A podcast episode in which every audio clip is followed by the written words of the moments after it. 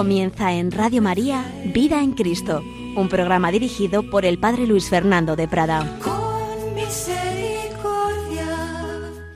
Vida en Cristo. Los pastores, los magos, se encontraron con Jesucristo, la vida del hombre, para ti y para mí. Se encontraron un corazón humano latiendo de amor divino humano, un corazón para ti y para mí.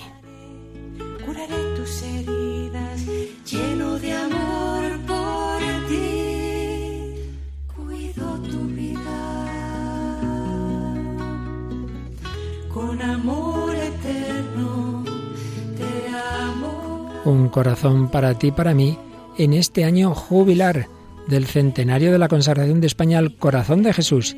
Seguimos profundizando en este misterio del corazón de Cristo.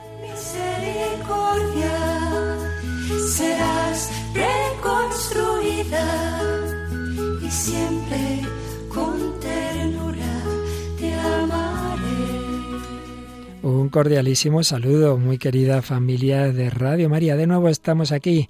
Vida en Cristo, eso es la vida cristiana, vivir en el Señor, vivir en su amor, vivir en su corazón. Bueno, esta es la tercera parte de una exposición que empezamos hace tiempo, que no hemos podido eh, seguir, digamos, de una manera inmediata y por ello vamos a resumir lo que empezábamos hace tiempo, tres partes de una eh, reflexión sobre la espiritualidad del corazón de Jesús como respuesta a los anhelos del hombre de hoy. Comenzábamos por preguntarnos esto, si realmente esta espiritualidad, si esta devoción puede tener sentido en nuestro mundo, con el hombre contemporáneo, porque mucha gente piensa, bueno, esto es una cosa del siglo XVII, XVIII, XIX, era para viejecitas, era para otras sensibilidades, esas imágenes empalagosas, esas canciones, bueno, todo eso pues podrá ser como tantas cosas en, en nuestro mundo y en la evolución de la sociedad, pues variable, claro que sí, lo, las imágenes, las canciones, pero no se trata de eso, se trata de la esencia, se trata de lo más profundo de cualquier realidad espiritual y concretamente de esta espiritualidad. Por eso íbamos a cosas más importantes que una determinada expresión o canción. Íbamos al corazón humano. Veíamos qué deseos, qué anhelos tiene todo corazón humano. Aspiraciones de verdad, de sentido de la vida, aspiraciones, por supuesto, de bien y de amor. Somos un anhelo de amor. Necesitamos ser amados y amar. Y si no, no nos realizamos un amor verdadero, no lo que tantas veces se llama amor, que, que con mucha frecuencia es manipulación, es un juego de afectos, es un buscar que la otra persona me necesite. No, verdadero amor, anhelo de verdad, de sentido, anhelo de amor, anhelo de belleza, el atractivo que ejerce el bien y la verdad sobre nosotros. Pero también veíamos que ese corazón, que creado a imagen y semejanza de Dios amor, tiene esos anhelos, también tiene heridas porque tenemos el pecado original, porque tenemos la corriente de pecados del mundo, porque tenemos nuestra propia historia personal y familiar. Todo eso nos dificulta muchas veces el cumplir esos deseos. Hablábamos de las heridas del narcisismo de una manera muy particular, de la desconfianza también. No nos fiamos de nadie, ni de nosotros mismos, ni de Dios. Entonces, pues no confiamos, no confiamos en el Señor. Hablábamos de ese pansexualismo que lleva a confundir el amor con meramente las gratificaciones más sensibles.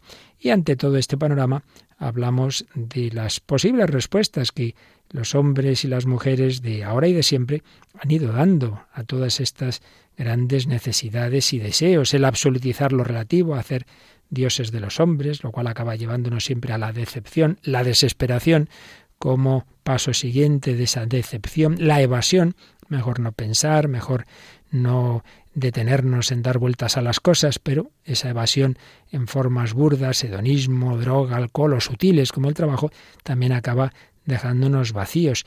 La religión es espiritualista, sí, sí, bueno, llegará el cumplimiento de nuestros deseos, pero todo como muy etéreo, todo en un supuesto más allá, pero que eso no afecta a nuestra vida real, al día a día. Y finalmente la respuesta del cristianismo, que nos dice que ciertamente solo Dios, solo Dios va a cumplir del todo los deseos del corazón y a sanar sus heridas, pero ese Dios no se nos reserva simplemente para un más allá, que no sabemos muy bien en qué va a consistir, sino que se ha convertido el más allá en más acá, porque el origen ha venido a nosotros, porque el destino se ha hecho camino también, camino, verdad y vida, porque ese es Jesucristo porque Dios se ha hecho carne. Es el, gran misterio central del cristianismo, la encarnación y el amor de Dios se ha hecho corazón, corazón humano. Pues bien, desde esa perspectiva veíamos cómo precisamente la espiritualidad del corazón de Jesús sintetiza lo esencial del cristianismo, lo esencial de esas respuestas de Dios a los deseos del hombre. Precisamente lo que los papas desde Juan Pablo II nos han hablado tanto, la nueva evangelización, pues consiste en eso, en anunciar al hombre de hoy, al hombre que ha perdido la fe, al hombre que todavía tiene cierta idea del cristianismo, pero muchas veces muy deformada, pues que existe eso que busca y darles esa síntesis de lo esencial del cristianismo, ese amor de Dios. Dios te ama, Cristo ha venido por ti, para ti Jesucristo es el camino, la verdad y la vida y veíamos cómo esa espiritual del corazón de Jesús sintetiza para estos tiempos modernos, estos tiempos, los últimos siglos, en que el hombre se ha ido separando de Dios y teniendo primero una idea de un Dios lejano, de un Dios justiciero, como en el jansenismo, luego un Dios que no interviene en el mundo, el Dios del deísmo, y finalmente el rechazo de Dios, el ateísmo, el Dios ha muerto de Nietzsche. Pues bien, para este mundo tan complejo, se nos ha revelado en el corazón de Cristo una espiritualidad que en realidad es tan antigua como el Evangelio, que, pero que por otro lado tiene unos matices particulares para esta época y por eso el Señor pues la revela de una manera más especial con determinados eh, matices a partir de Santa Margarita María en 1675 y bueno, pues cómo se ha ido desarrollando toda esa espiritualidad del corazón de Cristo y de la misericordia, las dos absolutamente unidas, las mensajeras del amor misericordioso, como Santa Teresita del Niño Jesús, como la Madre Esperanza de Jesús Alama, como Santa Faustina Kowalska, todo ello para que se nos vaya metiendo por los ojos, por el corazón, que nuestro Dios es así, es un Dios que nos ama, que no se ha quedado lejos, que Dios ha hecho carne y que ahora está vivo, Jesucristo resucitado y vivo, cercano al hombre, que me amó en su vida terrena, que me ama ahora, que me ama con amor de amistad personal, divino y humano, espiritual y sensible, que no es indiferente a mi respuesta. Y este Dios que me ama así me pide esa respuesta, me pide corresponder cómo, con la confianza en ese amor, con la consagración, entregarme a ese amor que me ama, con la reparación, amando al amor no amado. Era la síntesis que veíamos el día pasado y empezábamos a comentar un poquito alguno de estos aspectos, porque cada uno de ellos nos llevaría mucho tiempo, pero bueno, aquí se trata de una síntesis. Veíamos cómo es fundamental esa certeza de, que somos amados no simplemente así por el amor de Dios en general, sino un amor encarnado en el Señor Jesús, que me ama con corazón humano, y en el corazón humano, en el amor humano, hay un amor, digamos, espiritual, con la voluntad, con, con la inteligencia, y un amor sensible. El Señor tiene sensibilidad. Y veíamos cómo ese Jesús está vivo ahora. Pero vamos a seguir eh, fijándonos en algunos aspectos de este amor con el que nos ama el Señor, porque es la verdadera y única respuesta plena a, todas esas eh, necesidades, a todos esos anhelos, a todas esas tendencias que tenemos. Nos ama el Señor con amor divino, con amor humano, nos ama eh, con un corazón que late, que está vivo, especialmente en la Eucaristía. Nos ama con amor de ágape, de benevolencia, un amor desinteresado.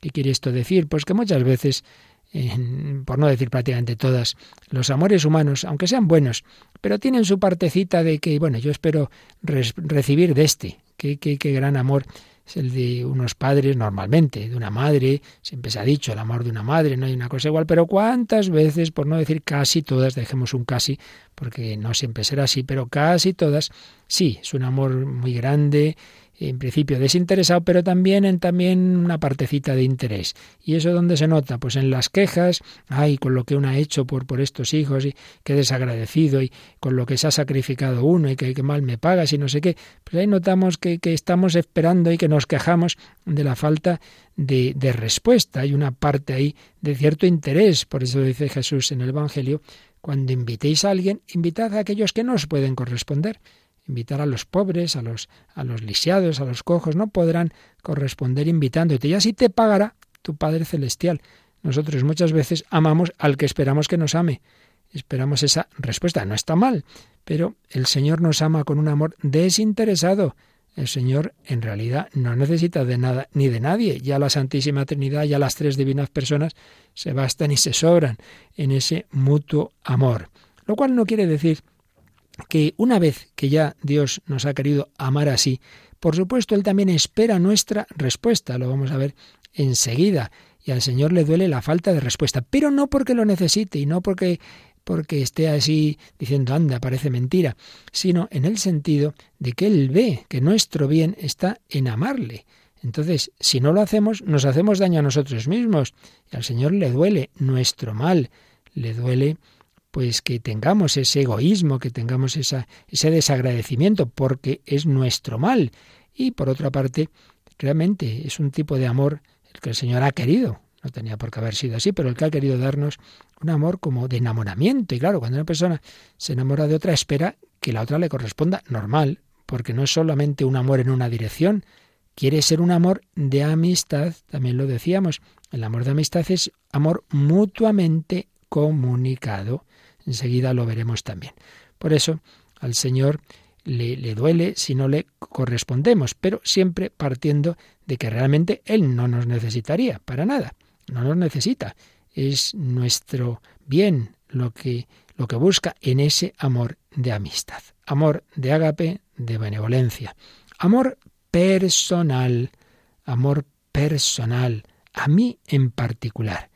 Ya lo decíamos, todos los santos, desde San Pablo, han tenido esa certeza. Cristo me amó y se entregó a la muerte por mí. San Ignacio de Loyola nos pone en los ejercicios espirituales esa petición que el Señor grabe en nuestro corazón, ese conocimiento, amor y seguimiento de Cristo que por mí se ha hecho hombre, que por mí ha muerto en la cruz por mis pecados. Decía Mosén Sol, el beato Manuel Domingo y Sol, estas bellas palabras. Si los hombres meditaran esto, si supieran que hay un corazón, el corazón de un Dios, que se interesa por ellos, ¿cómo sería posible que no amasen a Jesucristo? Pues es verdad.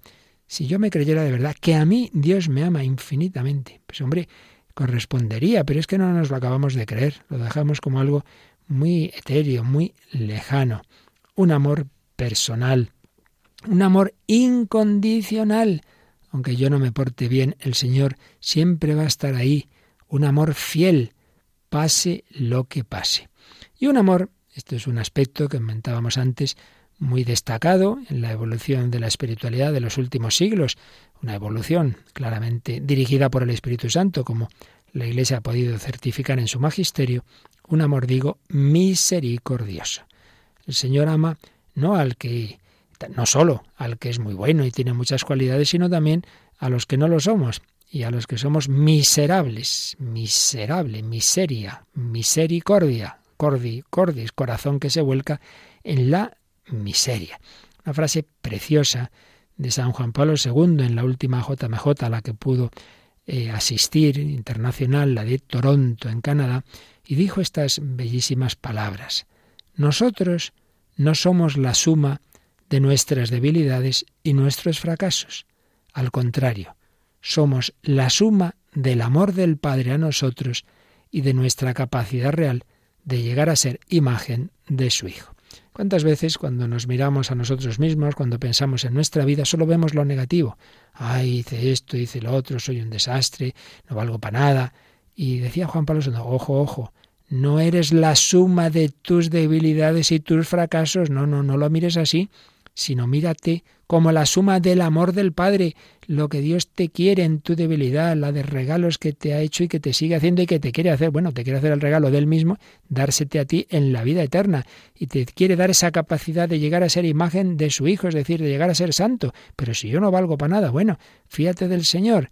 No eres la suma de tus debilidades. Y la Madre Esperanza de Jesús Alama, una gran mensajera del amor misericordioso, del estilo de Santa Faustina Kowalska, pero menos conocida que ella, siendo compatriota nuestra, decía, el buen Jesús me ha encargado que comunique a cuantos traten conmigo, que Él ama a todas las almas lo mismo, y que si alguna diferencia existe es la de amar más a aquellas que, cargadas de defectos, se esfuerzan y luchan para ser lo que Él desea, y que el hombre más perverso, el más abandonado y miserable, es amado por Él con inmensa ternura. ¡Qué preciosidad! Jesús se le comunicaba a esta alma privilegiada, la Madre Esperanza, y quería que nos transmitiera a todos esa confianza en su amor misericordioso, que no pensemos, bueno, claro, sí, los otros son muy buenos, son muy santos, con eso sí, pero yo, yo no tengo nada que hacer con el Señor. Y el Señor decía que no, que yo os quiero a todos, y que si alguna diferencia hago, dice, es eh, ese amor a esas personas que cargadas de defectos se esfuerzan y luchan, y que, fijaos sobre todo el final, el hombre más perverso, el más abandonado y miserable, es amado por él con inmensa ternura. Bueno, ya lo vemos en el Evangelio pues ahí ese que está agonizando a su lado, que llamamos el buen ladrón, pero no debe haber sido muy bueno. Lo que pasa es que al final la gracia le vence. Y Jesús que le dice, hoy estarás conmigo en el paraíso. Por eso decía la Madre Esperanza que le daban devoción los que ella llamaba los ladrones del cielo. Dice, vamos, al final de su vida, al cielo. Y después de una vida desastrosa, ladrones del cielo. El hombre más perverso, el más abandonado y miserable es amado por él con inmensa ternura. Ya se entiende que, por supuesto, cuando un alma corresponde y cuando un alma es santa, evidentemente hay un tipo de amor, de amistad, hay una complacencia de Dios muy grande, no solo faltaba. Lo que pasa es que hay también otro tipo de amor de misericordia en, la que, en el que vemos eso, que el Señor no abandona al, al que está peor, al revés, está luchando por su salvación, por su conversión, por su sanación, por su felicidad. Bueno, ¿cuál debe ser la consecuencia de creer todo esto? De creer en ese amor personal, en ese amor incondicional, en ese amor fiel, en ese amor de benevolencia, en ese amor de misericordia. ¿Cuál debe ser la consecuencia? Pues la confianza. Hombre, si Dios me ama así, ¿cómo no voy a confiar? ¿Cómo desconfiar de un Dios tan bueno? Es una confianza que nos han enseñado tantos santos. Santa Teresita del Niño Jesús insistía tanto en ella. Santa Faustina Kowalska, Jesús confío en ti, la Madre Esperanza de Jesús. Pero ya en, en, esas revelaciones del corazón de Jesús, Santa Margarita María, y en el director espiritual que el Señor le envió, San Claudio de la Colombier, San Claudio es un auténtico maestro de la confianza. Es realmente impresionante. De hecho, es una maravilla lo que llamamos el acto de confianza, una oración que, realmente procede del final de un, sermón suyo, pero que se ha recogido como oración de, confianza. Muchas personas rezan todos los días esa confianza en el Señor, aunque yo caiga en todos los pecados del mundo, perderé todo, menos la confianza. Corazón de Jesús, en ti confío. Por eso, frente al desánimo, hoy otra vez he caído, es que no valgo para nada, enseguida, Señor, perdóname, pero no voy a hacer un pecado peor, que es desconfiar de tu amor, de tu misericordia. Muchas veces es peor que nos quedemos pues así desanimados y tristes después del pecado que el pecado mismo. Eh, Señor, líbrame de un mal cuarto de hora, pero sobre todo líbrame del desánimo después de un mal cuarto de hora. No sé si os he contado en otra ocasión, supongo que sí, porque ya uno no sabe lo que dice aquí y allá algo que hoy contar una vez, que no sé si fue tal cual o era un ejemplo, pero bueno, nos da igual, de un niño que, que había roto un jarrón de, de, casa muy, muy valioso. Y claro, pues el pobre cuando se dio cuenta se disgustó, los padres también, claro, pero bueno, ¿qué vamos a hacer? Y llegó la hora de comer y, y ¿dónde está el niño? Y van al cuarto por él y el niño está llorando, ay, Dios mío, qué disgusto está. Bueno, hijo, no pasa nada, no, no, no, que no tengo hambre. Tan bueno. Llega la merienda el niño llorando, llega la cena el niño llorando, hombre, pero ¿qué les duele más a los padres, el jarrón roto o el niño llorando? Pues a veces nos pasa eso, Señor, he caído y nos pasamos un día, tres, una semana, un mes un año o toda la vida, ay, ay, ay, la que dice ahí. Pero hombre, ya está, pídele perdón al Señor, que Él está deseando volver a empezar contigo. Esto es lo bueno del catolicismo, sí. Aparece en una frase de una película, Historias del Bronce. Esto es lo bueno del catolicismo, que siempre se puede empezar de cero, con fianza. Pues vamos a decirle al Señor que sí, que queremos apoyarnos en su amor, que confiamos en Él, que no queremos hacer ese pecado de la desconfianza, de la desesperanza. Jesús, confío en ti.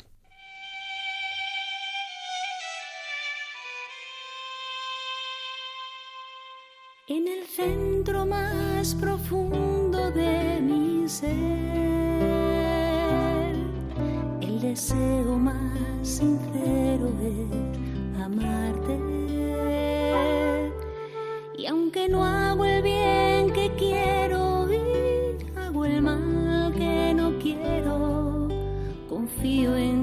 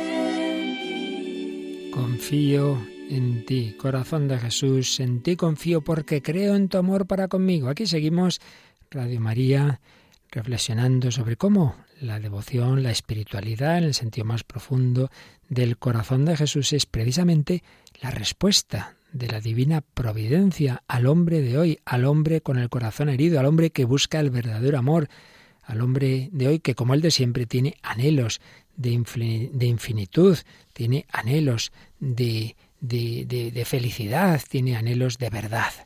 Amor que se nos entrega en Jesucristo. Amor que nos da esa confianza.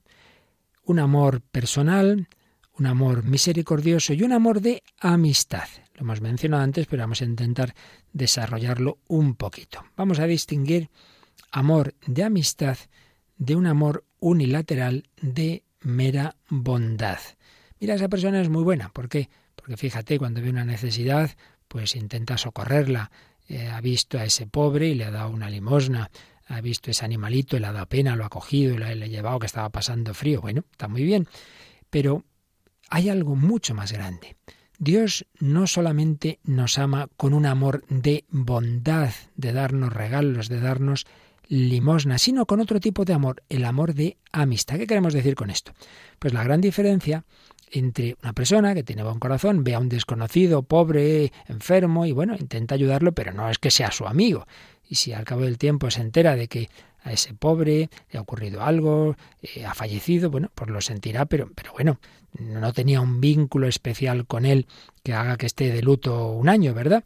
Pero claro, si muere su mujer, su hijo, una persona muy cercana, muy querida, es otro tema, porque cuando hablamos de amor de amistad, no simplemente es una persona a la que yo le hago regalos, sino que las dos vidas están de alguna manera entrelazadas, a veces absolutamente entrelazadas, como es el caso del matrimonio. Serán los dos una sola carne o padres hijos, siempre será mi hijo. Hay un vínculo muy profundo. Entonces no es dar regalos, sino darme yo. El esposo se da a la esposa y viceversa, darme yo un amor que ya no es solamente unilateral, yo doy cosas, sino una mutua comunicación. Yo me doy, yo cuento, y debes hacerlo tú también, por eso a veces se queja una de las dos partes de esa relación. Bueno, yo siempre hablo y yo siempre te cuento lo mío y tú no. La verdadera amistad debe ir en las dos direcciones. Por eso decía Santa Teresa que la oración para ella no era simplemente dirigirme a un Dios ale que me escuche, sino tratar de amistad con quien sabemos que nos ama. Yo estoy con Jesús, yo hablo con Jesús y espero también su respuesta, ese mutuo comunicarse las cosas. San Ignacio de Loyola, en la contemplación para alcanzar amor, también lo dice, y que hay una, eh, hay una doble dirección en ese, en ese amor. Pues bien, Dios nos ama así, es lo asombroso. No simplemente es que Dios tenga bondad y como ese esa persona buena que va por la calle da limosnas al pobre, entonces Dios ha dicho, bueno, vamos a crear a, millones de hombres, vamos a darles la tierra, la vida, en fin, les doy regalitos y ya está. No, no, no, no, mucho más que eso.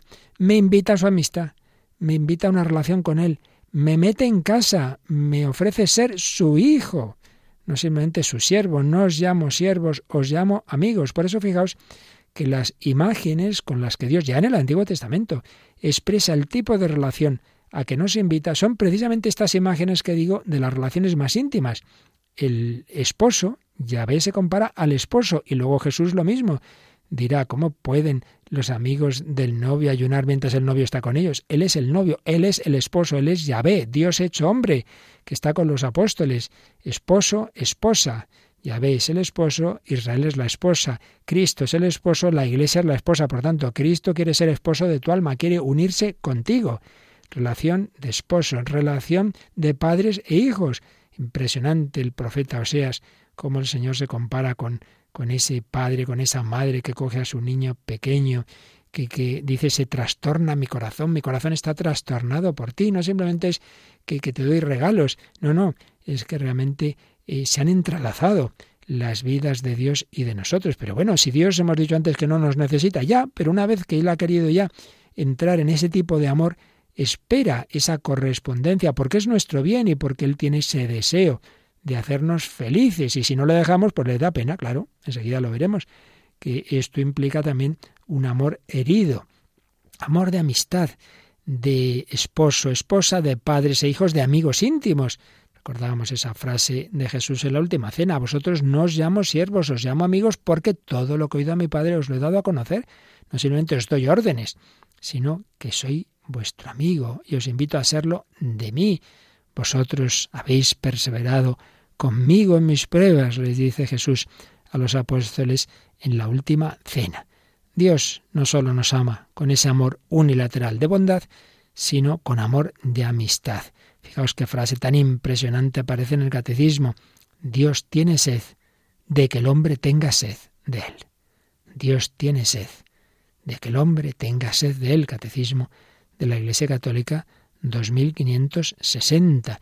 Podemos decir que la muerte cristiana, lo oí yo hace poco en una homilía preciosa, en un entierro, la muerte cristiana es el encuentro entre dos mendigos, de Jesús, que ha mendigado tu amor, y de ese cristiano, que ha mendigado el amor de Jesús. Mi alma tiene sed de ti, del Dios vivo. Dame de beber, dice la samaritana, Sí, pero primero se lo ha dicho Jesús, dame de beber. La samaritana dice, dame de esa agua, pero Jesús ha dicho antes, dame tú de beber. Jesús es un mendigo que pide nuestro amor, pero bueno, si lo tiene todo, sí, pero tiene sed de que yo le dé lo que depende de mi libertad, que es mi amor, porque ese es mi bien, porque esa es mi felicidad. Dios tiene sed de que el hombre tenga sed de él y encuentre así aquel que es el agua viva, la, la única que puede llenar el anhelo de felicidad y de amor que todos tenemos. El amor de amistad hace que el bien del otro sea mi propio bien. Entonces Dios ve que nuestro bien es Él y, y, desea darnos ese bien. Y se alegra si yo tengo el bien y le duele si yo en cambio pierdo el bien.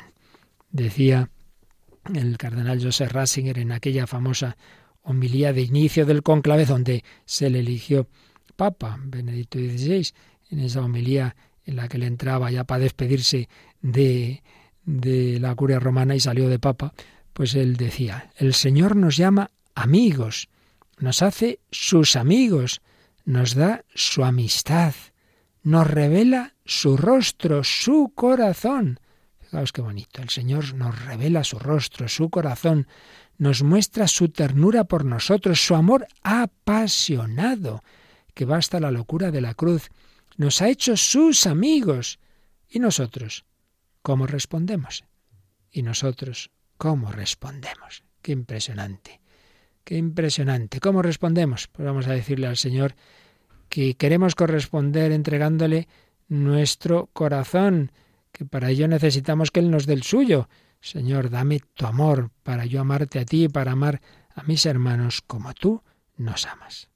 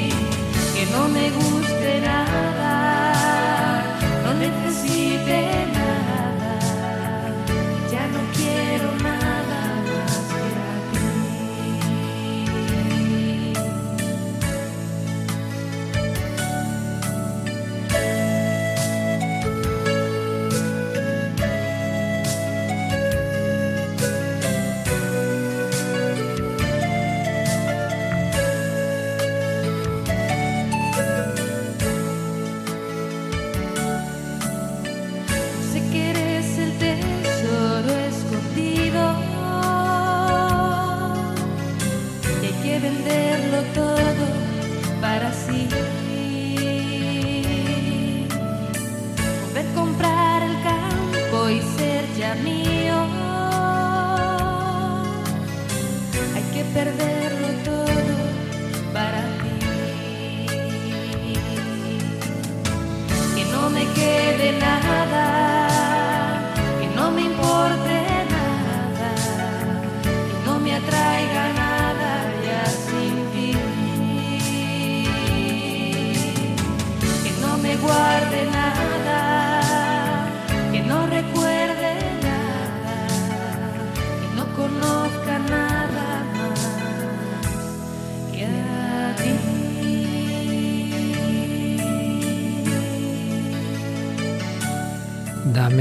Tu corazón, que sea el mío, para amarte, para amar a los hermanos, corazón filial, corazón fraternal. Estamos viendo esos matices que nos muestra el corazón de Jesús de cómo nos ama Dios, con ese amor fiel, con ese amor incondicional, con ese amor de benevolencia, con ese amor misericordioso, con ese amor de amistad. Pero claro, el amor de amistad, si estamos diciendo que implica a las dos partes, pues tiene una consecuencia y es que si una parte, la parte del hombre, no corresponde, pues claro, al Señor eso le duele de alguna manera. Ya lo hemos dicho muchas veces, no porque en sí mismo necesite de nada ni de nadie, pero una vez que nos ha amado con ese tipo de amor, espera nuestra respuesta, que es nuestro bien, y si no se la damos, pues tendremos un amor herido. El Señor no solo ama a los hombres, sino que busca ser amado por ellos.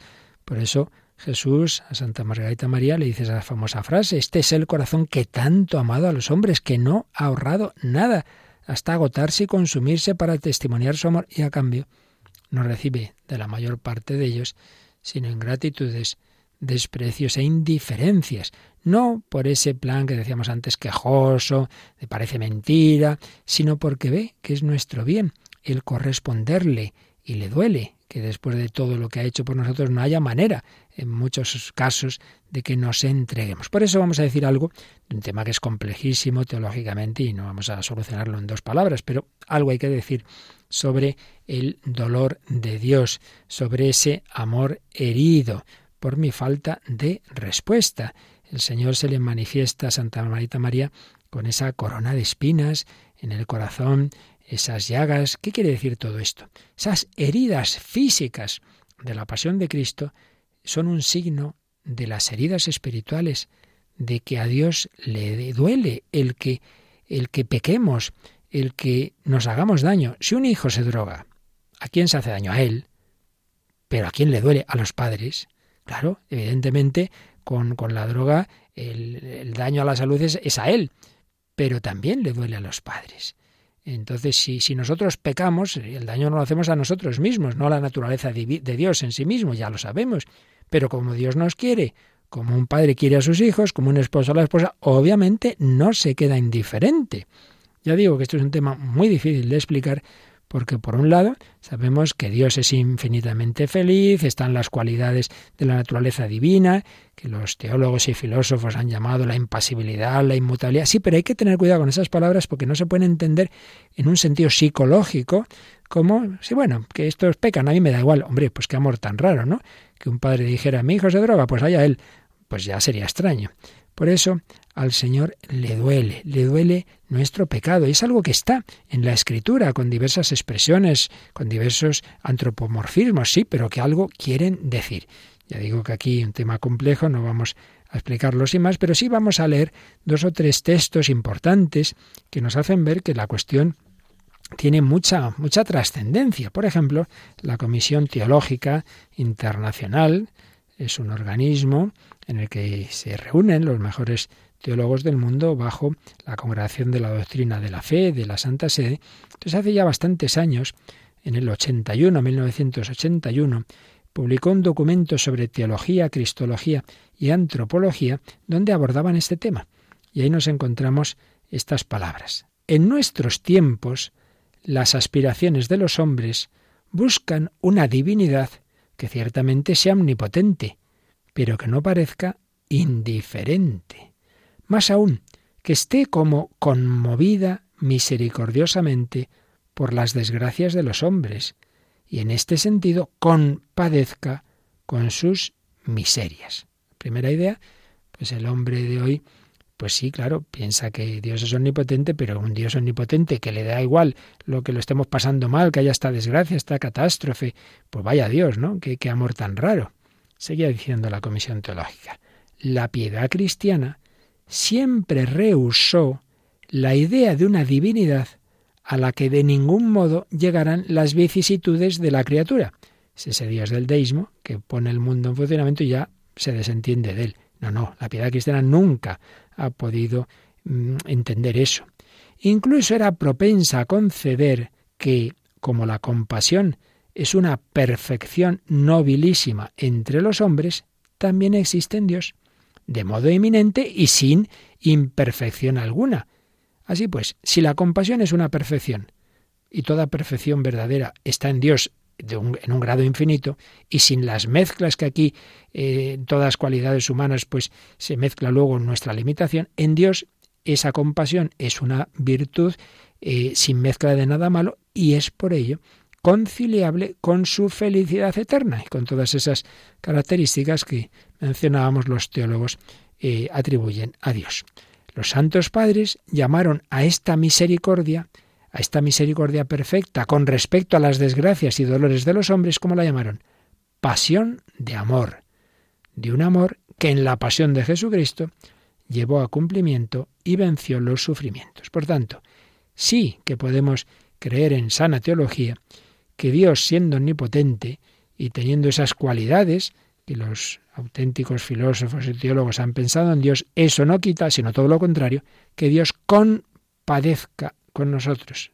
El que se droga es el hijo, el que padece es el hijo, pero los padres compadecen con él.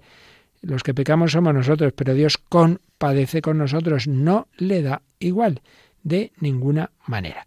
Y ya no simplemente un documento de la Comisión Teológica, sino un documento de magisterio, la encíclica sobre el Espíritu Santo de San Juan Pablo II, la encíclica Dominum et Vivificantem, en el número 39 decía ahí el Santo Padre. La Iglesia, inspirándose en la revelación, cree y profesa que el pecado es una ofensa a Dios. ¿Qué corresponde a esta ofensa? A este rechazo del Espíritu, que es amor y don en la intimidad inescrutable del Padre, del Verbo y del Espíritu Santo.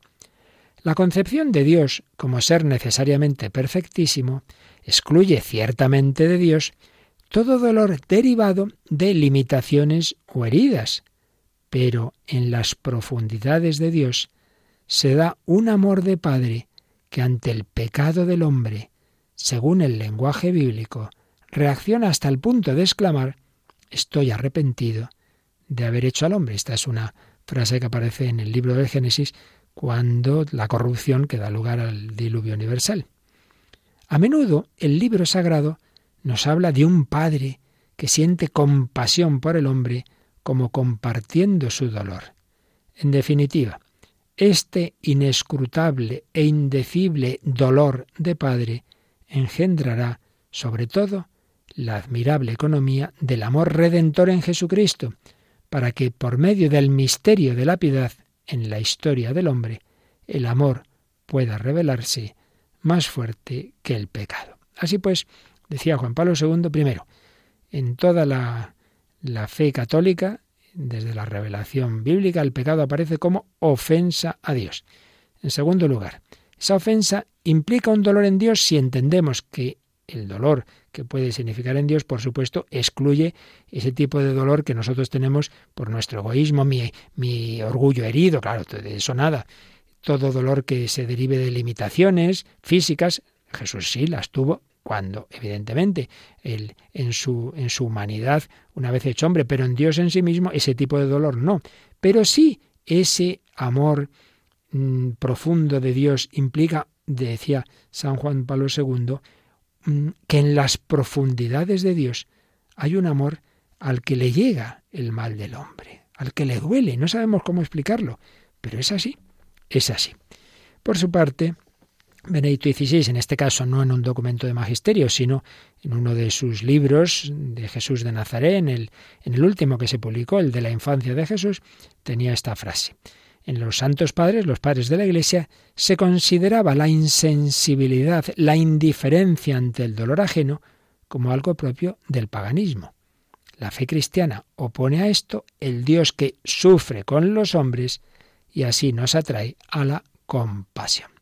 Así pues, bástenos con estas citas para darnos cuenta de que aunque no sepamos explicarlo, cómo se juntan todos los datos teológicos, sin embargo lo que no podemos hacer es negar que la revelación nos muestra que el amor que Dios nos tiene implica que le duele misteriosamente cuando pecamos, cuando le ofendemos, cuando nos hacemos daño a nosotros mismos, cuando nos hacemos daño unos a otros. Así pues, otra característica del amor de Dios que aparece sintetizada en esta devoción al corazón de Jesús incluso en esas imágenes donde aparece ese corazón pues con, con esas llagas, con esas espinas.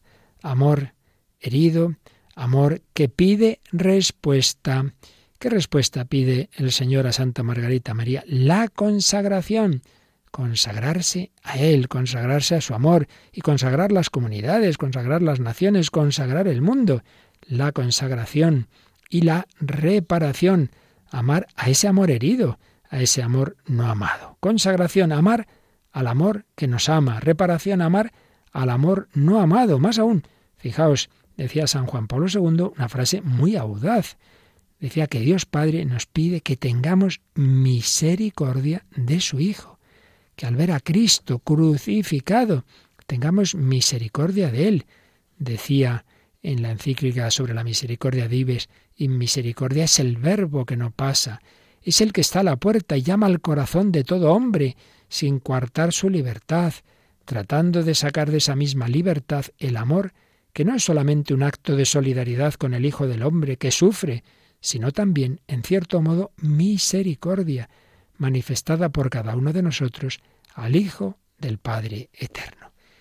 Qué maravilla, es increíble que podemos tener misericordia de Jesucristo, como Él la tiene de nosotros, sí, porque Él sufre en la cruz, Él pedía misericordia, Él está en la Eucaristía y Él sufre en los hermanos. Saulo, Saulo, ¿por qué me persigues? Ten misericordia de Jesús en el pobre, en el enfermo, en el perseguido, en el que tiene esa cruz y aquella otra.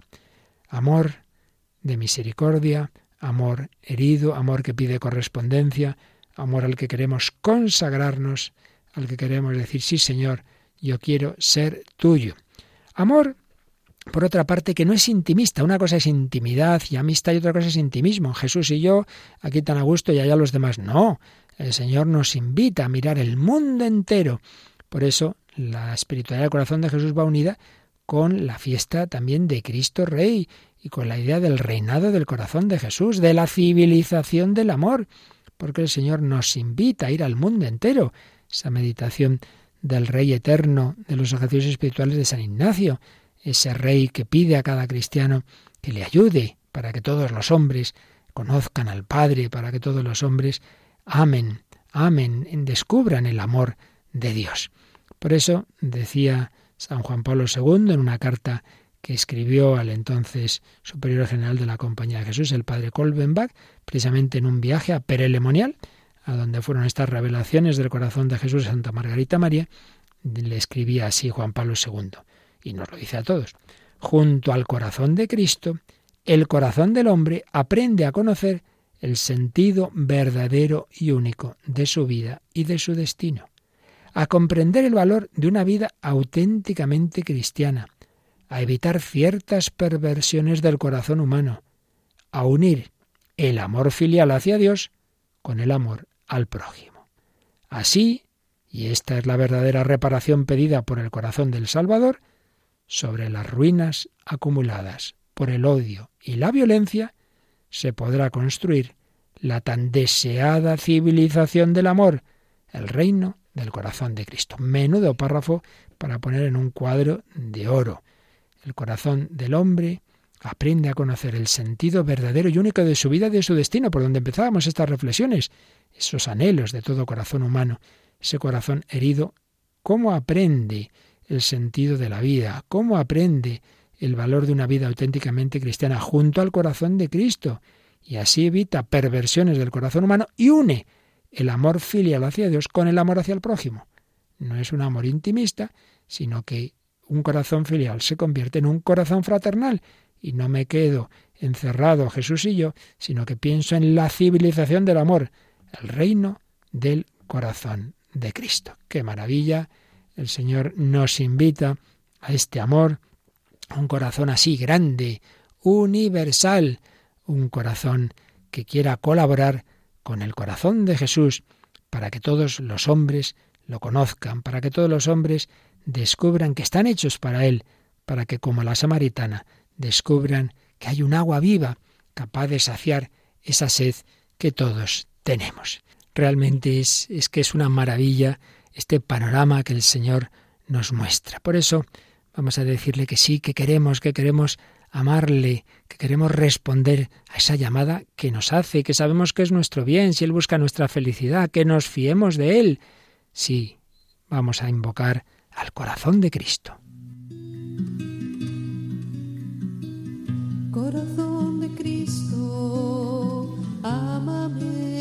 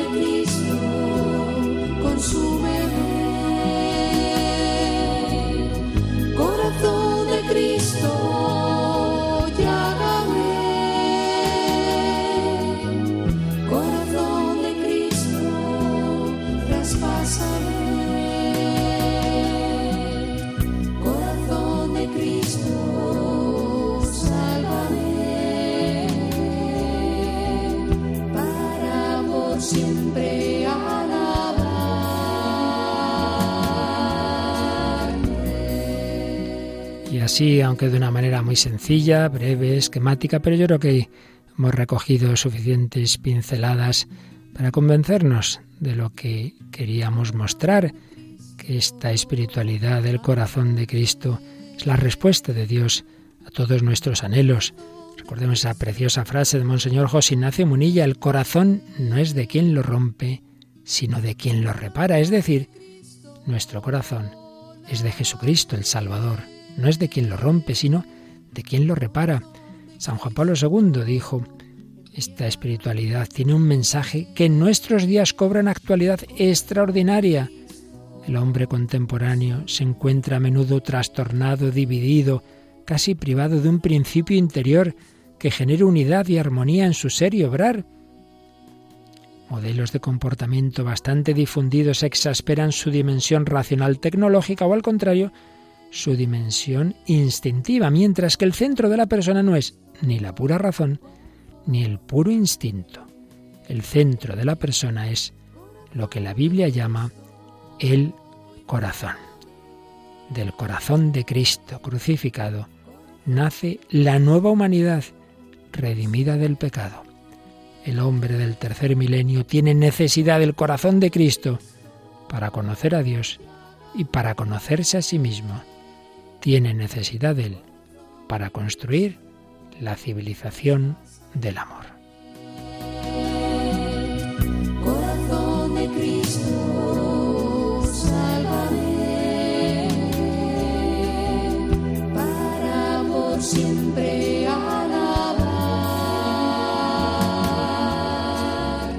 De Cristo, sálvame. Sí, el Señor nos quiere salvar a cada uno de nosotros en particular porque nos ama ya la humanidad con todas sus debilidades, con todas sus tragedias. El mensaje de Fátima, donde se anunciaban pues malas cosas para la humanidad si no se convertía, si no iba por los caminos del Evangelio, no nos olvidamos de que hay una frase de la Virgen que después de anunciar posibles eh, desgracias, algunas de las cuales ya se cumplieron, como la Segunda Guerra Mundial, pero sin embargo tenía esa frase preciosa de esperanza. Por fin mi corazón inmaculado triunfará. Pues vamos a terminar estas reflexiones con un párrafo maravilloso, como, como todos los suyos, de, que escribió el entonces cardenal Joseph Ratzinger comentando este tercer secreto de, de, Fátima cuando se reveló en el año 2000 y entonces comentaba, comentaba esta expresión de la Virgen, mi corazón inmaculado triunfará. Decía Joseph Ratzinger. ¿Qué quiere decir esto? Que el corazón abierto a Dios, purificado por la contemplación de Dios, es más fuerte que los fusiles y que cualquier tipo de arma. El fiat de María, la palabra de su corazón, ha cambiado la historia del mundo, porque ella ha introducido en el mundo al Salvador, porque gracias a este sí, Dios pudo hacerse hombre en nuestro mundo y así permanece ahora y para siempre. El maligno tiene poder en este mundo, lo vemos y lo experimentamos continuamente. Él tiene poder porque nuestra libertad se deja alejar continuamente de Dios. Pero desde que Dios mismo tiene un corazón humano, desde que Dios mismo tiene un corazón humano y de ese modo ha dirigido la libertad del hombre hacia el bien, hacia Dios, la libertad hacia el mal ya no tiene la última palabra. Desde aquel momento cobran todo su valor las palabras de Jesús. Padeceréis tribulaciones en el mundo, pero tened confianza. Yo he vencido al mundo.